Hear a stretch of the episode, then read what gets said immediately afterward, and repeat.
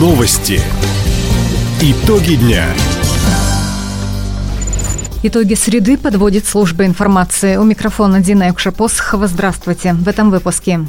Наш регион присоединился к федеральному просветительскому проекту. В кинотеатрах Хабаровска покажут мультфильмы со всего света. Писатели края стали номинантами Всероссийской литературной премии. Об этом и не только. Более подробно. Хабаровский край получит федеральные средства на развитие туристической инфраструктуры. Деньги направят на продвижение проекта «Императорский маршрут», посвященный Дому Романовых.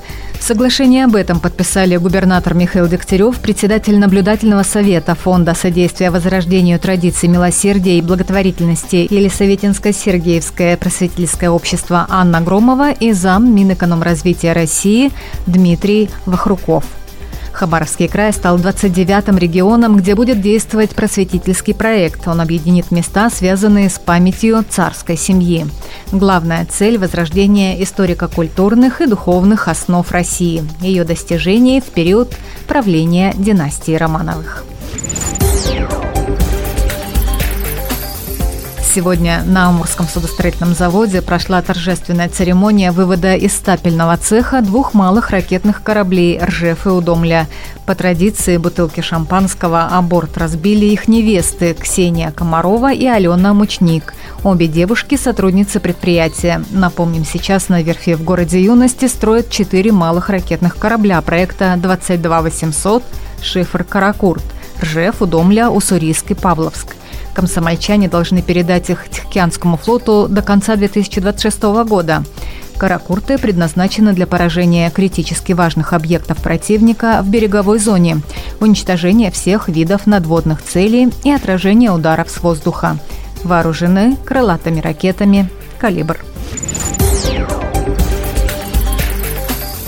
Герои специальной военной операции и члены их семей получат земельные участки в собственность бесплатно. Поправки в закон о земельных отношениях сегодня приняли депутаты Законодательной Думы Хабаровского края.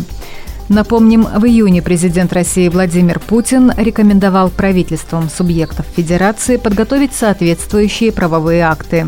Народным избранникам проект закона представил министр имущества региона Никита Матвеев – он уточнил, участок военнослужащим предоставят при одновременном соблюдении нескольких условий. Участник специальной военной операции должен быть, первое, военнослужащим либо лицом, заключившим контракт о пребывании в добровольческом формировании, содействующим выполнению задач, возложенных на вооруженные силы Российской Федерации, или лицом, проходящим, проходившим службам в войсках Национальной гвардии Российской Федерации и имеющим специальное звание полиция. Второе, удостоен звания Героя Российской Федерации или награжден орденами Российской Федерации за заслуги, проявленные в ходе участия в специальной военной операции. Третье. Быть ветераном боевых действий. Четвертое. Проживать на территории Хабаровского края. Предполагается, что земельные участки могут быть предоставлены вне зависимости от привязки к месту проживания для основных целей. Первое. Индивидуальное жилищное строительство. Второе. Ведение личного подсобного хозяйства. И третье. Ведение садоводства или огородничества для собственных нужд. По словам Никиты Матвеева, Хабаровский край станет чуть ли не единственным регионом в России, где власти полностью возьмут на себя оформление границ участка, постановку на кадастровый учет и другие необходимые процедуры. Таким образом, участникам специальной военной операции не придется тратить время и деньги на оформление предоставленного надела. Отметим, этими же льготами смогут воспользоваться и члены семей погибших героев СВО. Новый законопроект также упрощает предоставление бесплатных участков для многодетных кадровых военных, если один из родителей или усыновителей троих и более детей имеет статус военнослужащего, то семья получит землю в собственность независимо от срока проживания в Хабаровском крае.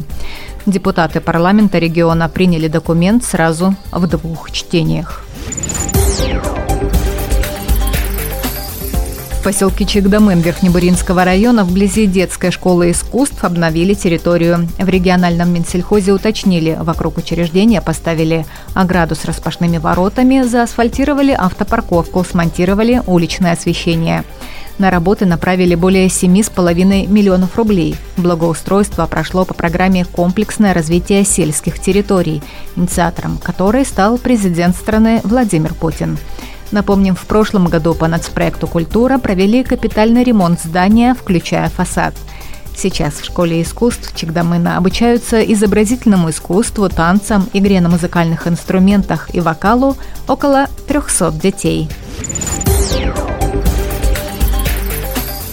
Трое авторов Хабаровского края вошли в длинный список номинантов литературной премии «Дальний Восток» имени Арсеньева. На победу претендуют Максим Бельды, уроженец Нанайского района с произведением «Там, где течет Они», Юрий Жекотов из Николаевска на Амуре и его рассказы дальневосточного охотника, а также Дмитрий Вайсгун, житель Ульского района с произведением «Юкола». Всего в длинном списке 30 авторов, по 10 в каждой из трех номинаций – длинная проза, короткая проза и проза для детей. Также будут определены лауреаты наград за вклад в развитие Дальнего Востока и за вклад в развитие современной культуры Дальнего Востока. Церемония награждения пройдет в декабре. Завтра в Краевом центре начнется второй международный фестиваль анимационного кино «Анимур». На смотр-конкурс зрителям экспертному жюри представят более сотни фильмов. Это картины почти изо всех регионов России, стран АТР и Латинской Америки, Средней Азии. Многие зарубежные ленты впервые покажут в нашей стране именно в Хабаровске. Оценят работы эксперты, профессиональные режиссеры, сценаристы, креативные продюсеры – с программой фестиваля можно познакомиться на официальном сайте animur.ru. Зрителям, выбирая кинокартину для просмотра, следует учитывать возрастные ограничения. Событие завершится в воскресенье. Таковы итоги среды. У микрофона была Дина Якшапосхова. Всего доброго и до встречи в эфире. Радио «Восток России». Телефон службы новостей 420282.